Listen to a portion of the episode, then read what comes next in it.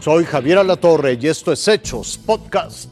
Continúa la dolorosa identificación de los migrantes muertos en el tráiler de San Antonio, Texas, mientras que los heridos tratan de comunicarse con sus familiares. Reabrió sus puertas el restaurante donde mataron a la cantante Irma Lidia. Durante la reapertura surgieron nuevos testimonios contra el presunto asesino. Otras víctimas del asesino de sacerdotes en Chihuahua hablan de su amarga experiencia. Uno, uno, uno. Uno por uno, uno por uno. No es la primera vez. Ahí está bien. Eh, eh, calma, calma, calma, calma, calma. Cálmate, uno por uno. Son imágenes de septiembre de 2019. Por favor, ayúdame. Se lo agradezco ¿Quieres- mucho. Ok, quédese, quédese.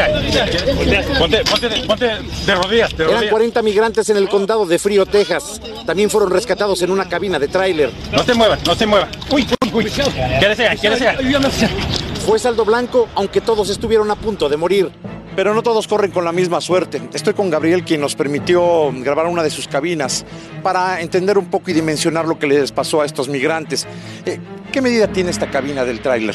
Tiene 52 pies.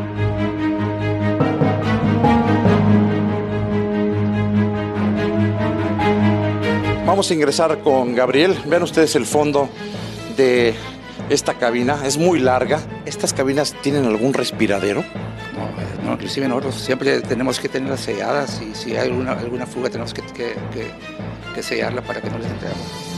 Vamos a ir hasta el fondo. Ahorita que estamos ya al fondo de la cabina, siento mm, respirar menos oxígeno. Cuando estamos car- cargando el camión, entre más vamos hacia la salida, más el, el clima cambia, más se pone más fresco para, para atrás. Ahora lo que voy a hacer es, le voy a pedir a mi compañera Liliana que cierre el tráiler para ver si mi compañero Sergio, que se va a colocar allá afuera, me escucha. ¿A qué distancia me escucha? Cierra el tráiler. Vamos a ver a qué distancia me escucha mi camarógrafo. Vamos a empezar con un metro.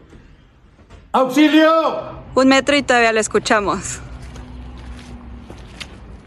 ¡Diez metros! Lo escuchamos muy poco. ¡Veinte metros! No lo percibimos casi. ¡Treinta metros! Ya no lo escuchamos. No me imagino el drama que han de haber vivido más de 60 personas aquí dentro del tráiler, con niños viéndolos. Estos tres jóvenes que usted ve en su pantalla son Javier Muñoz Pérez, Juan Antonio Martínez Parra y Rubén Flores Cisneros, quienes desaparecieron en el municipio de Urique el 31 de octubre del 2019. Ellos salieron de Tepecitlán, Zacatecas, a rumbo a Chihuahua. Ellos se dedicaban a la venta de cobijas, cobertores y pues blancos para el hogar. Ah, anduvieron por los poblados de San Rafael, Bauchivo, Cris, Chinipas, Urique. Y de hecho ellos se quedaban varios días ahí porque pues hacían muchos recorridos de las ventas y ah, las, las cobros que tenían que recoger y pues esos eran sus rumbos. A casi tres años de su desaparición, aún no se sabe nada de ellos. El 31 de octubre fue su última conexión, fue pues, el último día que supimos de ellos. Mm, Gente de ahí de San Rafael, pues después de varios días nos, nos dijeron que pues que alguien los había levantado, que alguien se los había llevado, pero pues nunca nos dijeron quién. Hasta que después con el tiempo, pues no mucho tiempo, fue como al mes, mes y medio, fue que nos dijeron quién, quién se los había llevado, mas nunca nos dijeron el por qué. Aseguran que alias El Chueco, quien ahora es buscado por el asesinato de los dos sacerdotes jesuitas y del guía de turistas, se los llevó. Es por ello que piden a las autoridades que no se olviden de su caso. Dicen que fue el chueco, que él fue el que se los llevó, más no sabemos el por qué se los llevó.